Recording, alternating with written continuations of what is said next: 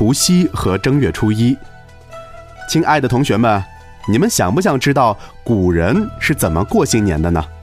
不过呀，这个问题有点复杂，因为我们的祖国那么大，历史那么悠久，各个地方、各个时代过年的习俗都不太一样。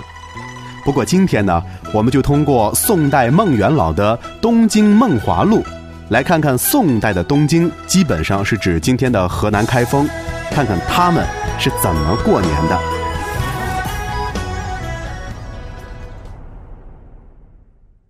年三十那天，皇城中要举行盛大的驱鬼仪式。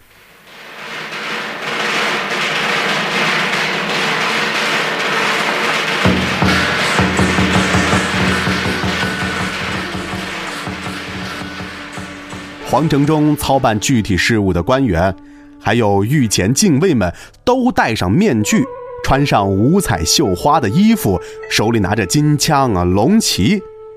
主管教坊的官员孟景初，身材高大魁梧，套上全副镀金的铜铠甲，装扮成将军；两个镇殿将军也套上了铠甲，装扮成了门神。教坊里的河南探。面貌丑恶，身材肥大，就装扮成了判官。还有人呢，装扮成了打鬼的神钟馗和钟馗小妹。当然还有土地神、灶神等等，总共有一千多人，从皇城当中出来，一路驱赶鬼祟，出南薰门外转龙湾，叫做埋祟，也就是把鬼给埋了，然后就结束了。在这一天的夜里啊，皇城中的鞭炮响得跟山崩似的，声音一直传到外面。读书人和一般百姓都围着火炉团团坐着，通宵达旦不睡觉，叫做守岁。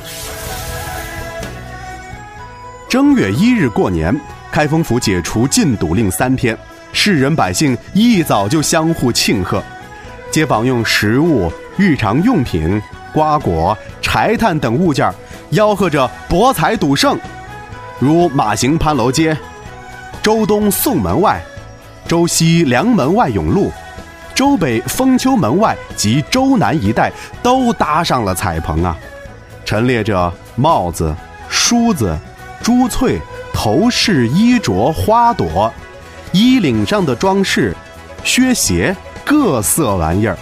有的地方呢，还有舞场歌馆，车水马龙，非常热闹。到了晚上，有钱人家的妇女也来发赏钱博彩头，进场去观看，到街市上的酒店里去宴饮，习以为常，成了风气，不会被嘲笑，也没有人感到惊讶。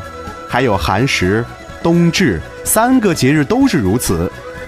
小民百姓即使不富裕。也要穿上新的干净的衣服，拿着酒杯相互应酬，祝贺新年。